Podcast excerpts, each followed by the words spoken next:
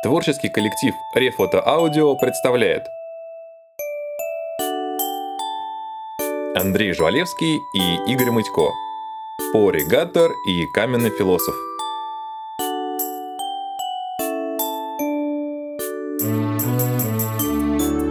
Глава третья. Дутый переулок.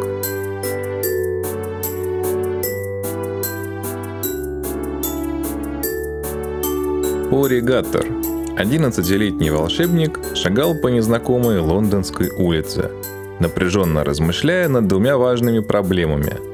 Первое – как правильно потратить деньги, выделенные на покупку учебных пособий. Вторая – как улизнуть от друга семьи Харлия, сопровождающего мальчика по просьбе его родителей. Подступиться к первой проблеме без решения второй было невозможно – Преподаватель обращения с магическими животными безжалостно пресекал все попытки заглянуть вон в тот магазин на секундочку. Ну и что, что Apple? Твоя мама, заметь, на третьем курсе я за ней ухаживал, сказала за тобой присмотреть. А зачем? Чтобы никаких мудловских покупок, особенно дорогих. А то что? А то что? Повторил Пори, провожая печальным взглядом витрину с новенькими макинтошами. А то привыкнешь к красивой жизни, потом не отучишь. Вот вырастешь или, скажем, Мэри смягчится.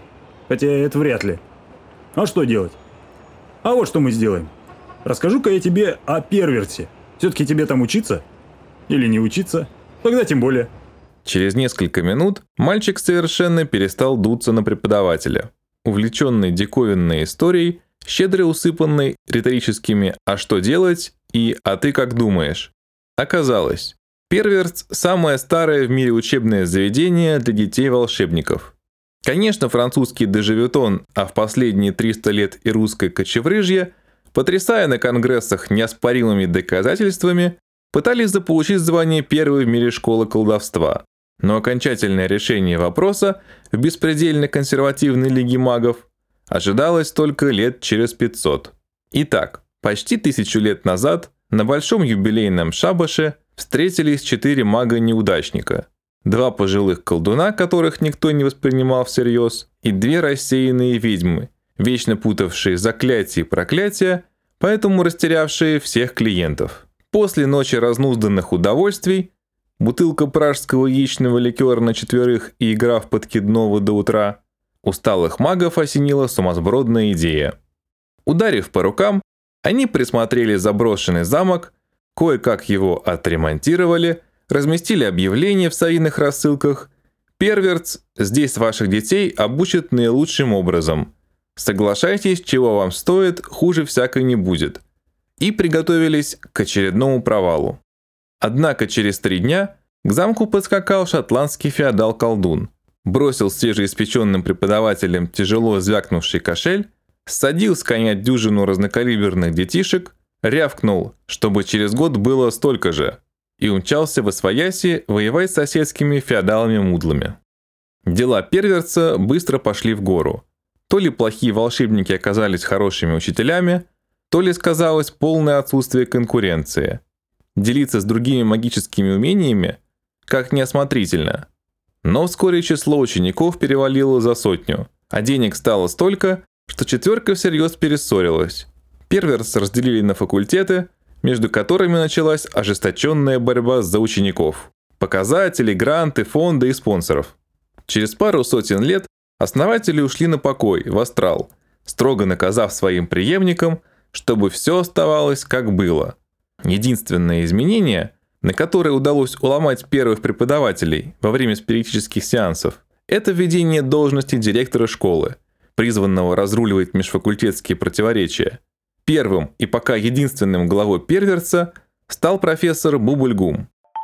В других переводах Пиплкум. Великий волшебник, по всей видимости, самый могучий маг в мире.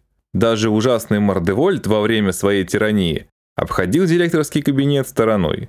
Ну а сами факультеты остались почти такими же, как и много веков назад. Орладер в других переводах птицелапка считался самым продвинутым факультетом – Декан Орладера Сьюзен МакКонарикл всегда была чрезвычайно легкомысленной особой. В других переводах Джоан Тресугузян. А однажды стала причиной англо-бурской войны. С пеленок Сьюзи обожала интриги и интрижки.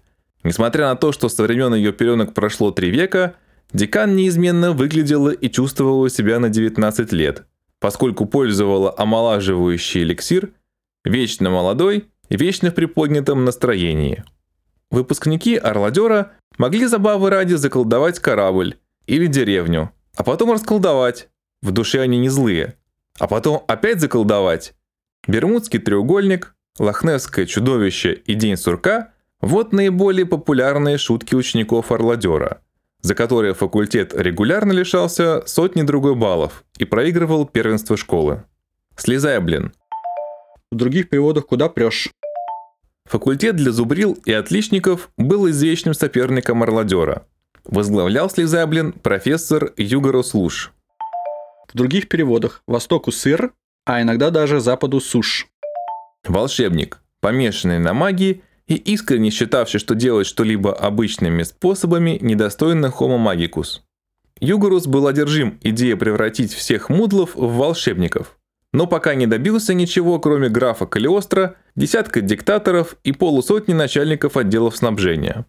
Ученики Слизаблина традиционно не интересовались ничем, кроме магии, стремились во всем быть похожим на Югороса и частенько становились жертвами хитроумных кавер студентов Орладера. Наименее престижным факультетом Перверса являлся Чертикак. В других переводах «Фиг знат». Вначале он имел гордое, красивое и очень длинное название, которое никто не мог запомнить. На вопрос, как этот факультет называется, все отвечали «Черт его знает как», что в итоге сложилось в черти как, а оригинальное название не смогла вспомнить даже основавшая факультет ведьма. Декан Чертикака, главный тормоз школы, огромный и неуклюжий разгнедел, В других переводах «Четырежды в мес».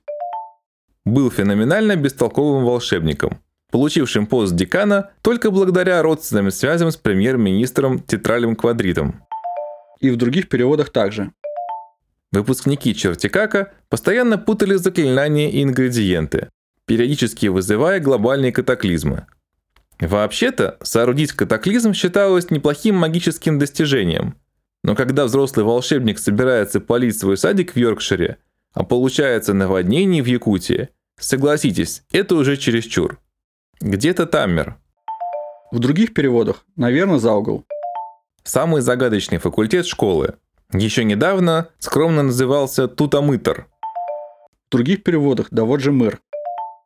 20 лет назад напуганный Мордевольтом декан Тутамытера заколдовал себя, свое имя и свой факультет так, чтобы враг волшебников их не нашел.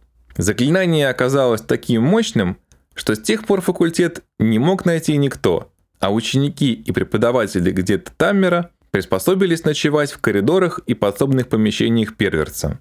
Собственно, никто до сих пор не смог найти и декана где-то Таммера, равно как и произнести его имя.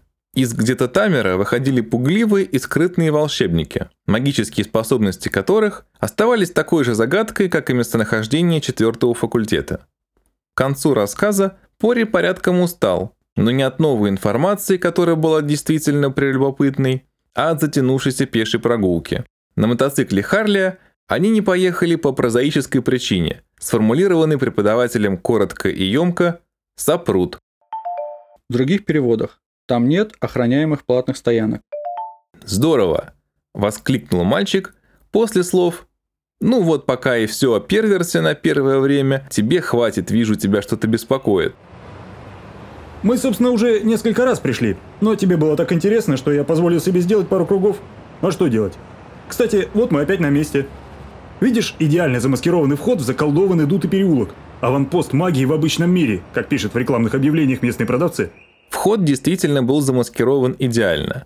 Старательно заплеванный тупик, смятые пивные банки, побитая кирпичная стена, расписанная лозунгами «Вестхэм чемпион» и «Бей шотландцев, спасай Уэльс». Но Пори моментально засек магический кодовый замок, открыть который смог бы самый распоследний мудл, прочитавший популярную брошюру «Изучаем колдовство за 24 часа». В других переводах «Волшебство для чайников». Будущий дипломированный волшебник открыл было рот, чтобы произнести соответствующее заклинание, но в этот момент ему в голову пришла более интересная идея. Пока Пори, забыв об усталости, рылся в рюкзачке, никуда не торопившийся Харли продолжал говорить. Непосвященные видят обычный кирпич и ничего больше. Но опытный маг вроде меня или тебя лет через восемь в два счета откроет потайную дверь, которая надежно закрывает наш колдовской мир от мудлов. Что я сказал? Мудлов? Вот это я зря. Запомни, малыш, если не хочешь иметь неприятности с правозащитниками, говори не «мудл», а «слабоволшебник» или, в крайнем случае, «лицо неколдовского происхождения». В других переводах этого фрагмента вообще нет. Странно, правда? К этому моменту Пори не только отыскал все ингредиенты, но и смешал их в нужной пропорции. Поэтому он довольно невежливо прервал Харли. Кажется, я догадался, как открывается потайная дверь. Только давайте зайдем за угол. Когда пыль, поднятая мощным направленным взрывом, немного осела, Гаттер уверенно двинулся вперед, сопровождаемый недоуменным бормотанием преподавателя. Да что же это? Да как же это? Что это за заклинание такое? Коктейль Молотова. Не вдаваясь в подробности, ответил юный специалист по взлому магических замков вместе с дверями. Коктейль, говоришь? Ну да, ведь Дик мне писал о твоих... Хм, да. А что делать? А вот что. Ты иди, а я тут подремонтирую и догоню. Минут через 20. И он вытащил волшебную палочку. Покупки! Правильные покупки! Обрадованный мальчик вбежал в пролом и тут же оказался в самом центре свирепого побоища. Маленькие лохматые человечки нещадно колотили друг друга, пронзительно крича что-то совершенно несуразное.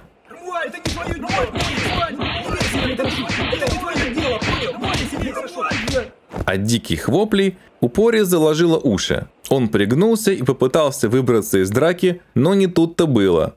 Несколько случайных, но весьма увесистых ударов вынудили его замереть на месте, прижав рюкзак к груди. Ну все, кажется, я попал. Что же делать? А ты как ду... И тут Пори вспомнил о взрослом сопровождающем, от которого он так удачно, но так не вовремя отвязался. Харлей! В тот же миг мощный порыв ветра смел драчунов к стенке. Кротышки мгновенно повскакивали с земли и продолжили потасовку уже на относительно безопасном расстоянии. Пори оглянулся и понял, что его только что провели. Невозмутимый Харл подбрасывал в руке остывающую палочку, а за его спиной возвышалась новенькая кирпичная стена. Обиделся. Определенно обиделся. Ну а что делать? Прекрасно понимаю твою нелюбовь к магии и родительским наставлениям, но пришло время начать обуздывать подростковый нонконформизм. Что начать? Харли склонился к уху мальчика и таинственно прошептал. Используешь то, что есть, а не то, что нравится. В других переводах сублимация суперэго очень резистентна по отношению к коллективному бессознательному. Окей, один-один. А кто эти хулиганы? Освобожденные домовые. Печальные, но неизбежные последствия демократизации. Охотно объяснил Харли, довольный быстрым разрешением конфликта с мальчиком. Только сейчас Порис заметил, что на каждом человечке висел или носок, или платок, или совсем уж интимный галантерейный предмет. А кто такой Румуальд? Почему он лезет? В других переводах Мартин Лютер Кинг. А, это забавный феномен. Румуальд – первый освобожденный домовой. Произошло это, кстати, совершенно случайно. Инициатор общественного движения за свободу кухонных рабочих.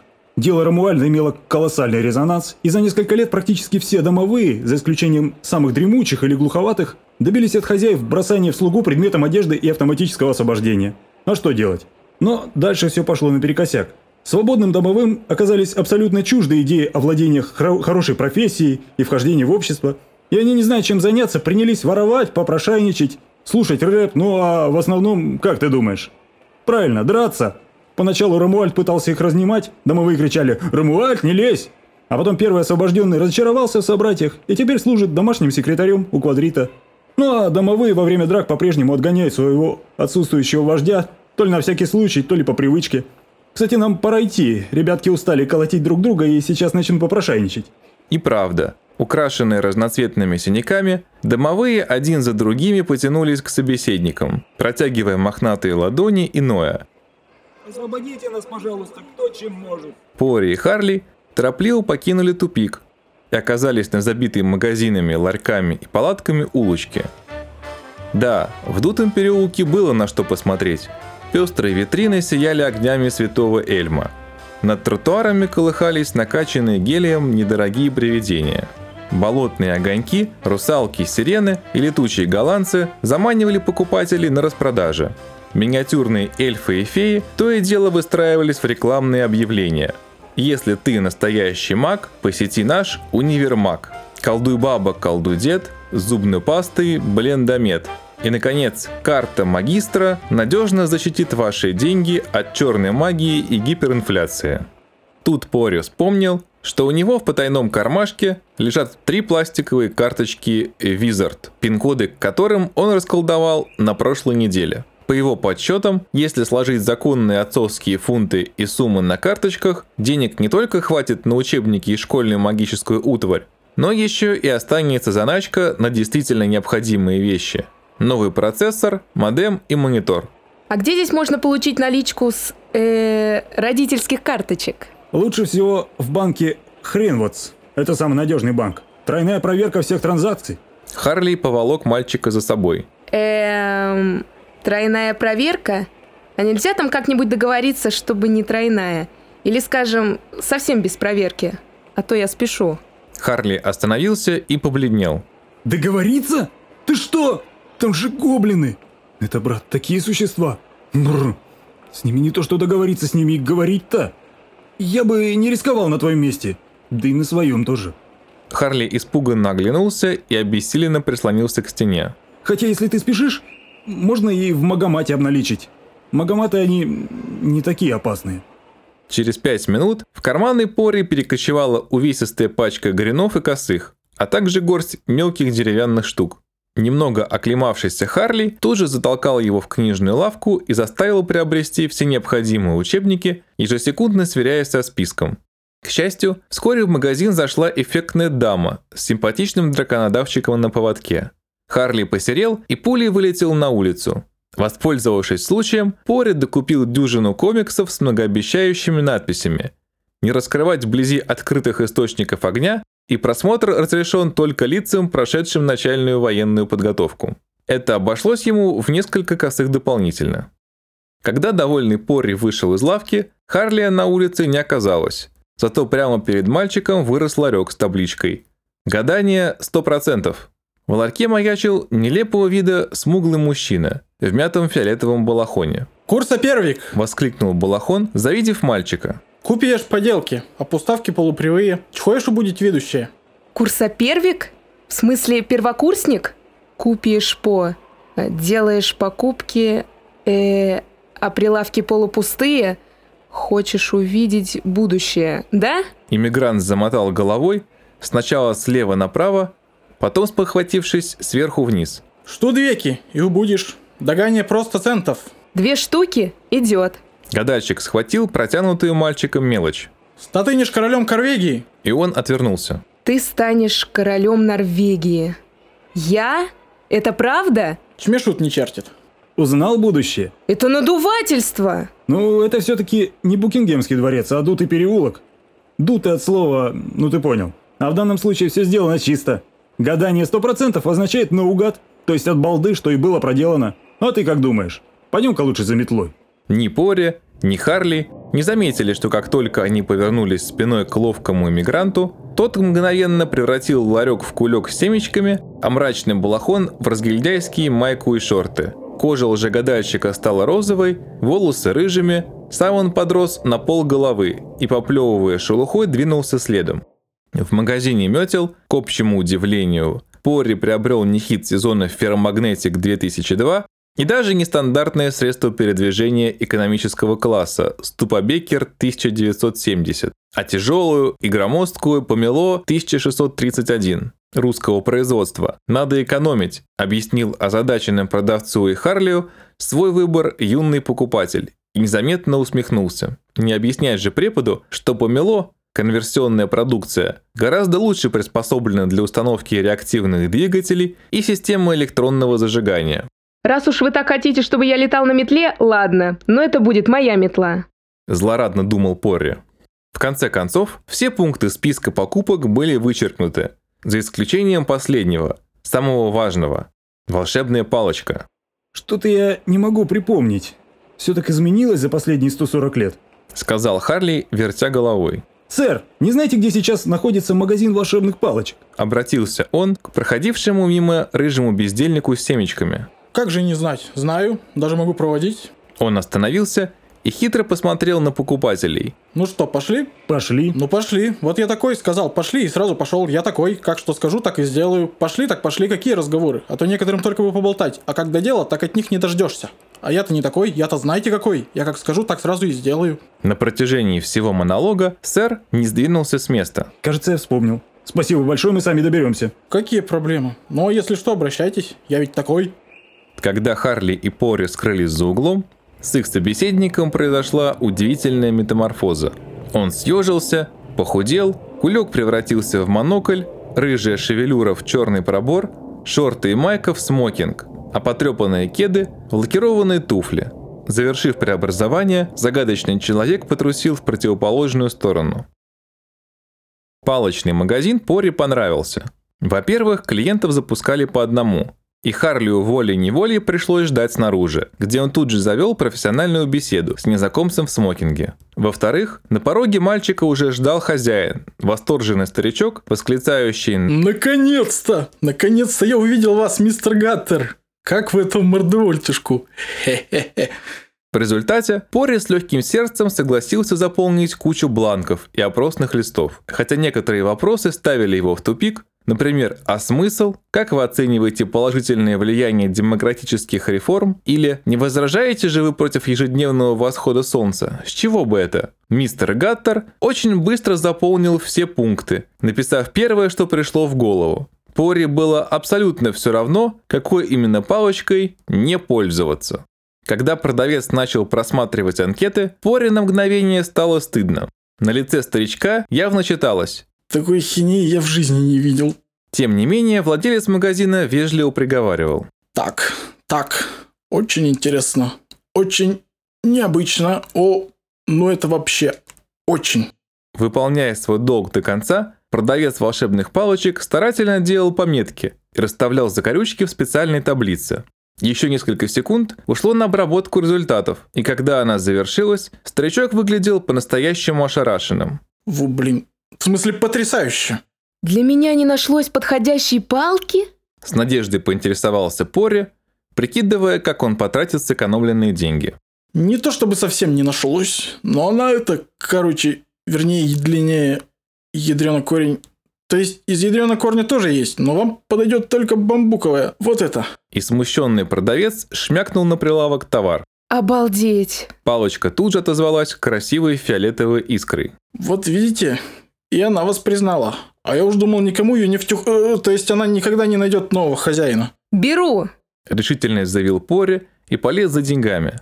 Это была палочка мечта. Легкая, толстая и пустая. Внутри такой штуки можно было запросто спрятать не только банальный электрошокер, но и достаточно мощный лазер, радиопередатчик, да вообще массу полезных приспособлений.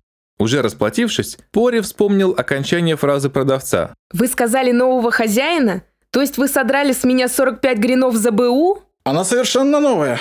Мордевольт успел только заказать ее.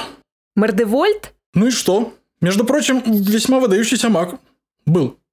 И вообще у меня переучет. И обед. Попрошу очистить.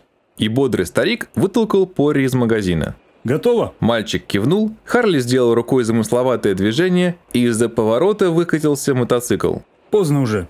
А тебе завтра в 7.40 на поезд. Преподаватель забросил покупки в ящик на багажнике, подсадил Пори, раскланялся с джентльменом в смокинге, и мотоцикл взмыл в темнеющее небо. Джентльмен задумчиво посмотрел на дверь палочного магазина, что-то черкнул в блокнотике и превратился в маленького лохматого человечка с приклеенным к плечу полосатым носком. Откуда-то из подворотни вынырнул освобожденный домовой. За ним второй, третий. Через минуту перед магазином волшебных палочек полным ходом шла драка, а над улицей неслась многоголосая просьба к Ромуальду не лезть не в свое дело. В других переводах из-за угла выходит Мартин Лютер Кинг, и просветленные домовые строем идут в библиотеку. Драка начинается уже в читальном зале.